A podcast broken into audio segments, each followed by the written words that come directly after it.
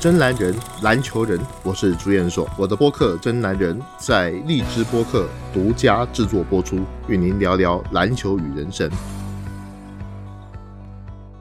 各位听众，大家好，我是朱彦硕，欢迎来到荔枝播客《真男人》节目，为大家开的一个篮球播客节目。今天呢，要跟大家来聊一聊很多的球迷经常会说到的一件事情。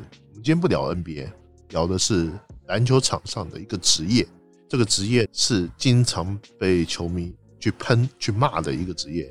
我想很多人都已经知道了，就是裁判。为什么裁判往往会变成球迷啊去指责的一个对象，那甚至成为一个剑拔？今天我就来跟各位讨论这个事情。尤其是很多球迷在看我们 CBA 的比赛的时候，往往第一个会谈到的一个话题：我们的裁判什么时候会变得更好？为什么裁判老师这个不会吹，或者是个眼瞎啊，或者是怎么样的一个情况？裁判为什么老是被骂？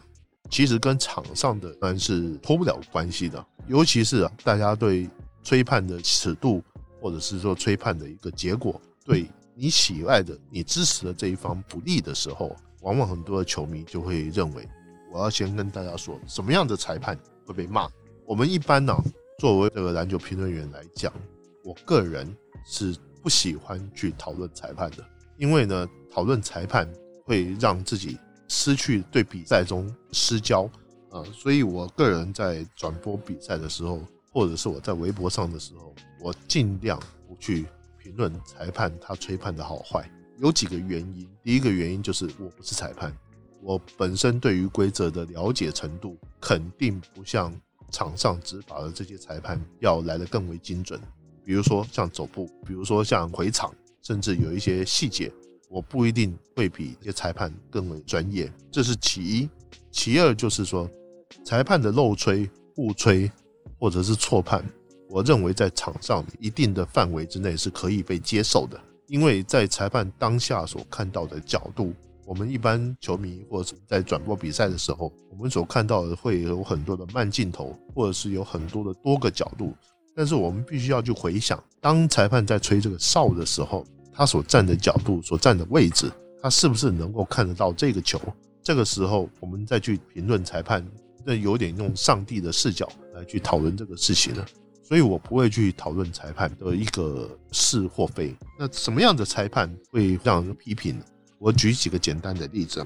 第一个叫做尺度不一，A 队、B 队在比赛的时候，同样一个动作，A 队他吹的犯规。一对他就不吹犯规，这个是会引起很多人的不满的，尤其是在场上比赛的这个双方会有这样的一个情况。呃，同样的动作，为什么他这样做可以，他这样做就不行？这是第一种情况，我会认为裁判吹的不好。第二种情况叫做前后不一，第一节的时候这个动作你吹了，为什么到第四节的时候这个动作你就不吹了？前后不一，尺度不一，我已经讲了两个例子。如果说你在前面的时候，你吹了这样的一个情况，你后面的第四节你应该也要吹同样一个情况，你不应该去区分说他是在比分比较大或是比分比较小的时候再来去抓。我觉得这是裁判自己本身要去掌握的。第三个叫做来回补哨，来回补哨的裁判，说实在的，我很不欣赏。你等于是拿另外一个错误去弥补你前面一个错误，搞得你两边不是人。这种裁判，经常我能听很多的球队去抱怨过。呃，有的裁判呢，他就是前面一个哨子，他感觉他吹错了，然后后面一个模棱两可的放的时候，哎，他就补到了另外一边去。所以呢，这样一来，在比赛的双方可能心理上面能会稍微平衡一点。你好歹你也吹了他一个，但是呢，实际上从我评论的角度来看的话，我很不喜欢裁判来回去补哨。为什么我不喜欢裁判去保补哨？这就是让裁判有一吹错的一个空间啊。反正我到后面来再把这个哨给补上就好了。但是实际上，通常越是这样想，越是这样做，结果就是两边都买你的账，连评论的人也不买你的账，球迷也不买你的账。第四个就叫和稀泥，就是你应该吹的时候你不吹，然后呢发生了很多的应该执法的时候不执法，这样的裁判。有的时候我会很不高兴，你没有你应该有的一个权威。还有一种不和稀泥的，就是执法过当，就是你变成了主角，好像其他吹什么说什么就是什么。没错，从执法的角度来说，现在这个裁判哨子是在你手上，哨子在你手上的结果，并不是说你可以左右整个比赛的一个进程。比赛的主角其实是场上的这些球员，所以我觉得现在这个裁判通常会被抱怨的。如果说从我一个篮球评论员的角度来说，我会去抱怨的，应该是属于上述的这四种裁判是值得去批评的。但是呢，有一点大家一定要理解的，就是裁判的吹错、错判、漏哨，这个是比赛里面。一个比较常有的现象。如果说一场比赛里面一个裁判他经常出现漏吹、吹错，就必须要靠后面的裁判考核的部分对裁判适当的处理。这个是我前面所讲，我如何去判断一个裁判的优劣好坏。第二个部分呢，裁判为什么总是被骂？裁判被骂原因呢有很多种，有的时候呢，裁判被骂有一。个最重要理由就是裁判他没有粉丝，所以呢，他也没有粉丝。你去骂了一个人，你不会像这骂肖战一样吧？你如果去骂了肖战，可能他的粉丝就会回来修理你。但是如果说你去骂一个篮球裁判，你相信我，没有一个篮球裁判他的这个粉丝群是绝对够大回来修理你。所以呢，百分之九十人骂裁判，裁判是会骂不还口的，他就乖乖被你骂了，就会变成是这样的情况。那第二个呢，就是裁判。自身的问题，这个就像我前面所讲，如果说裁判吹的不好的时候，尺度不一、前后不一、来回补哨，或者是和稀泥的类似这样的情况，他真的吹不好的时候，那么这个裁判他就容易被修理，呃，容易被骂。但是呢，最多的一种是什么呢？骂裁判有一些哨子的，有很大部分的球迷，他自己本身对篮球规则的理解。其实是不一样的。比如说，很多人就吹回场走步，为什么他这样吹？很多球迷他其实他根本搞不清楚，裁判根本就没吹错。我没有一个具体的统计，说有多少球迷去指责的这些所谓的漏哨补哨，实际上裁判都没有判错。绝大部分球迷他认为裁判错判的部分，有很多的情况，其实裁判都没有判错。这在我们每一次 CBA 的之后的裁判报告里面是可以看得到的，所以呢，这样跟裁判了解过之后，我才取消了说，我以前也许会在转播的时候会去质疑裁判的判决，后来我就从来不去质疑了，因为对于裁判对规则的一个解读，在当下裁判所做的一个判断，我们一般没有受过这样训练的人。你是很难，即便是在打球的球员或者是教练，他对于规则的理解都不见得是百分之一百准确。所以呢，对于裁判的一个篮球规则的一个解释或者是一个解读，我还是比较相信裁判自己本身的一个专业。那为什么他有的时候会犯错呢？这个裁判他本身他自己就要讲到裁判之师啊，裁判被骂根源在哪里？如果说我们在看一场比赛里面，我很不喜欢碰到一种状况，每当有一些球队碰到哪一些球队的时候，比如说北京队，北京队就经常人家说有金哨啊，所谓的金哨就是先预设一个立场，裁判就是为护着北京队多一点。但是呢，我个人就很讨厌有这样的球迷预设立场说法。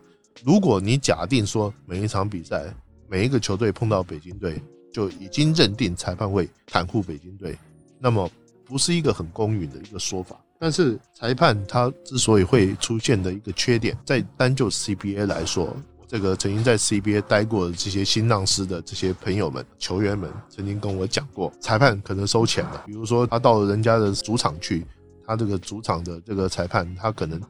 呃，私底下跟这个主场的球队会有一些接触，可是，在现今的 CBA 里面，基本上这些都不被允许啊，甚至球队的相关人员啊，跟裁判的这些接触也是不被允许的。那至于说，如果我们要看这样的一个比赛的话，你就必须有一个前提的假定，裁判他可能错吹，他可能吹的不好，但是你不能说他故意去偏袒哪一个球队。或者是说偏袒哪一个俱乐部，我们要做这样的立场的一个预测的话，那我建议你不要看球赛了。你看球赛也没有用，因为你看球赛，你已经有这样的一个立场预测了。只要你的球队输了，那一定都是人家裁判的错。既然是这样，那你还是不要看球赛，免得你的寿命会减损。所以呢，我们不能去预测裁判他是护着哪一支球队的立场。那么裁判自己本身呢，就我个人来看，CBA 的裁判他有几个基本上的问题。那么第一个问题就是他的自身的业务能力的问题。业务能力，我认为我们 CBA 的裁判绝大部分都是很有业务执法的这个执裁的能力。他是有的，但是我不能否认有一些裁判，他可能他的业务能力有一点问题。那么所谓的业务能力问题，就是说他碰到某一种情况的时候，他比较不会吹。那每一种裁判的他的尺度也不一定是绝对都相等的。有的裁判他对于身体接触的吹判，他就是比较松；有的裁判他就是比较紧。所以你在场上你会发现说这是一个比较不协调。如果说一个尺度比较松，一个尺度比较紧的。你把它凑在了一起，你会发现这场比赛会吹得很混乱。这个就是裁判他们自己要去协调。第二个就是在以前啊，我们 CBA 里面，从我们职业转播的这个角度来看，一场球最少要有多少个机位的视频可以去辅助裁判去执法？那辅助裁判去执法，因为包括说我们现在裁判在现场执法的时候，有很多是可以看回放的。但我如果记得不错的话，在几年前的 CBA 的比赛里面，还没有这样的一个制度的时候，或者是在现场转播的机位还没有这么多的时候，你有很多的辅助执法的工具就不是很充分。那不是很充分的话，裁判只好依照当下的他所看到的来做自由裁决，那么他就有吹错的可能性。但是在最近的这两三年以来，我们转播的这个能力上面。有大幅度的提升，无论是慢镜头，或者是在场上所看到的球员动态画面的这些镜头，这些机位已经变得多了。至少一场比赛有十几个机位，至少十二三个机位以上，那你就能够比较多的去判断这一个执法准确性。当然，作为一个裁判，你不可能说我每一个吹哨子，我的哨一吹，人家一喊冤，我就去看这一个慢镜头。当然这是不能做到的，但是呢，对于一些裁判自己本身他觉得有争议，或者是他没有办法去肯定的一个哨子的时候，他可以有更多的辅助的工具能够来帮助他的吹判。所以在这两三年，我是很强烈的感觉，裁判错吹、误吹的情况明显的变少很多。第三个一个问题就是记录台，换句话说，我们在此前有很多的录影机的机位。啊，没有办法去准确的帮助裁判去做判决的时候，裁判他的判决就必须要依照他当下所看到的，以及他来做自由新政的一个判决，那么他的吹错的可能性就会变得比较大。那但是现在的因为转播技术的进步，有更多的慢镜头、更多的机位去做这样的帮助的时候。你在看回放，尤其是我个人在最近这五年里面，我都持续在转播 CBA 比赛，我是很强烈的感受到裁判他吹错的比例已经有很明显的一个下降。那第三个就是我必须要讲到，裁判他只是场上的一部分，还有一个部分的问题在于记录，也就是在记录台上面的这些人，他包括了说犯规的暗中这些问题，他不是由裁判来控制的。当然，裁判他也能控制一部分，但是裁判是所谓的二次补救的时候，他可以来做。我举一个很简单的例子，我还记得辽宁跟新疆争冠军的辽宁队发界外球进来，后来赵继伟绝杀那一次，记录台很明显的开表慢了，所以那一次的绝杀的时间就变得特别长，然后让赵继伟也绝杀。这个锅是裁判的锅吗？这个锅要我说的话，就是记录台。当时记录台，你为什么会开表慢呢？那当然，在那个时候所碰到的这些状况，我在转播的时候是看到的是球发进来之后，它的秒数一直都没有动啊。等到开始动的时候，可能已经过了两三秒。那如果说再按照的职业球员的最后一集的这个来讲，你多个两三秒，多一秒我都觉得差很多了，何况是多个两三秒？呃，你值得再多一次运球，再多一次啊，然后。去找到更好的一个机会了，所以呢，有的时候他这就不是裁判的锅，是属于记录台的锅。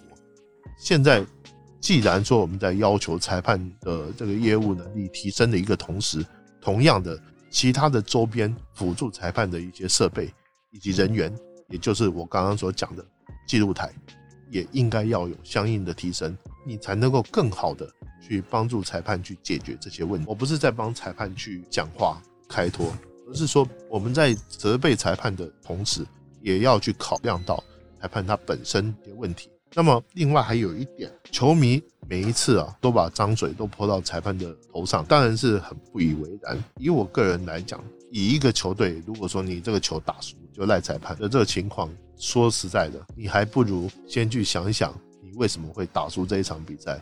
你是不是有一些情形是球队做不好？这个我觉得还比较重要。如果说每一次输球的理由归在裁判头上，那么相信没有一个裁判可以满足你的这些要求。那另外还有一点呢，大家对于裁判公正，或者是说一个裁判的问题。很多球迷都很关键，我们裁判到底的问题什么时候解决？这个问题就要先回头来讲，是裁判真的问题有这么大吗？这个是我必须要先质疑的一点。与其说裁判的问题大，不如说我们一般社会群众在面对于。执法者或者是裁决者面临的一个心态，我说的一句话可能不太好听了。执法这种东西啊，每个人都希望它是公正的。但是什么叫公正？如果说是对你不利的时候，你是不是认同执法者是公正的？今天如果说有一个发生一个争端，闹到法庭上面去了，每一个人都期待的跟法官能够一些预先的沟通，请问这是不是属于一种你想干预司法？公正的一种表现。我经常听很多朋友在讲，我要请法官先吃个饭。那请法官吃个饭之外呢，你是不是跟法官有一些什么不正当的一些交易，或是怎么样的一个情形？每个人都希望获得公正的制裁。最后如果判决出来对你是不利的一个情况，你还是不是认为执法者是正的？这就是我所要讲的第二个问题。在过去很多中国传统文化里面，对于这种所谓的司法，实际上都采取的是一种不信任的态度。因为你的不信任，所以你才想要掌控它。每个人都希望能够掌控到这裁判的话语权。因此，当裁判对你不利的时候，就会抱怨这裁判是不公正的。而实际上的情况并不是这样子。说到底，我们去看 NBA 的，也是会有对裁判去抗议。也有会对裁判去抱怨，但是没有人说裁判他是一个不公正的群体。虽然过去我们也看过有若干的裁判是害群之马，他因为他要自己赌球。去操纵比赛，我们也看过一些作风比较自我的裁判，但是呢，从大角度、大环境来看，很少人当面直接说裁判把你吹出去。我知道这是属于规则上面情况，他不会说在留在场地上面还去威胁裁判，或者是他要去想要对裁判做些什么样的一些动作啊？我觉得这是一个很重要的一个关键。如果你一开始就假定裁判他的哨子是错的，他一定会偏袒哪一边。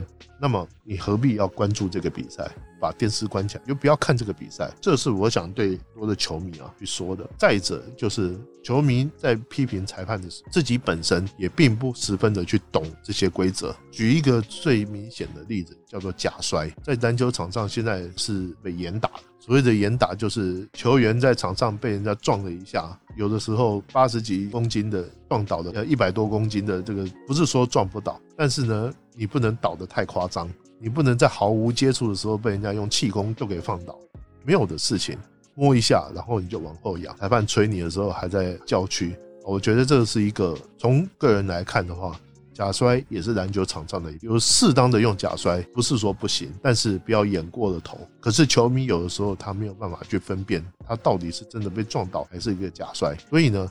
往往球迷有的时候在判判裁判的吹判的时候，既不懂规则，也不懂他的一个尺度，随意的去攻击裁判，我认为这是一个不恰当的。那么裁判要把这个问题给解决掉，到底要有什么样的一个关键呢？实际上，在整个 CBA 最近这几年的改革当中，裁判也是成为一个非常重要的一个课题。包括说建立一个比较专业的一个裁判组，那么针对裁判的吹判准确性做一个相应的考核。我认为从我所知道的一个情况到现在为止，CBA 大体上干得还不错，至少在整个裁判吹判的这个准确率上面是蛮有进步。至少跟十几年前来相比较，这刚刚所讲的有很多现场设备的进化，实际上都能够有效的帮助裁判在吹判比赛的时候。更好的一个进步。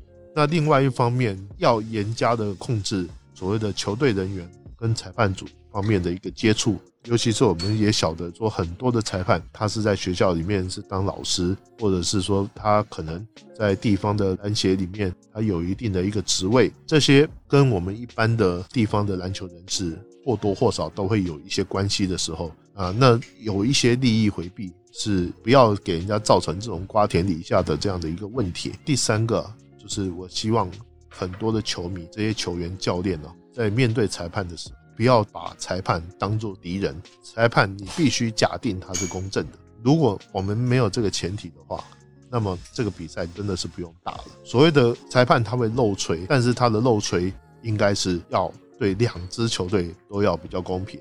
当然，我不是说漏锤是可以的哈。我只是说，同样发生类似的情况的，绝对要裁判自己本身在立场上面不应该要偏向哪一队。我们在做假设的时候，也不能有这样的一个假定。那么最后，我想对裁判讲一句话：裁判自己本身的业务呢，也是需要更加的精进。很多的这个外界的质疑跟外界的声音呢，实际上从某一个程度来说，是过去欠下的债，过去所欠下的一个习惯。对于裁判不信任连锁造成，那么裁判本身自己在业务方面的一个精进，我想绝对必要的。只有这样子，裁判他才能够变得更加的完整，也少挨球迷一点骂。虽然我认为有很多的批评是完完全全没有必要，我这样讲也许不太好，但是自己啊不要抱着被害妄想症，好像每一次吹错都是裁判故意针对你。如果说抱着这样的一个想法，那我相信你看球不是一个坏的经验。那另外最后一点就是，裁判自己有的时候在吹判的时候，需要有一点道德勇气，该怎么吹就怎么吹。还好现在 CBA 很多都是在中立场、没有观众的一个情况下，应该有很多的吹判要变得很勇敢。最后我还想讲一句，我很不喜欢这个裁判老是用不一样的尺度在吹一场比赛。有的时候我经常听教练讲。我们这一场因为这一吹就白费了，这有两层意思。第一，最主要的意思是我平常练球的时候，我练的是正确的，可是你吹的时候吹的却是错误。那么我以后我要该怎么样教我的球员？这个是很重要的一环。现在裁判的问题在 CBA 都会有很多的抱怨，你放在学校或是学生的比赛里面，我相信这种抱怨会更多。那我们也可以看到很多这种业余的比赛里面，有很多人私下追打裁判啊，类似像这样的行为，这都是不好的一负面形象啊。希望在二零二一年，甚至说以后，这样的一个情况能够少点见到。那么今天的节目就到这边，谢谢大家的收听，下次再会。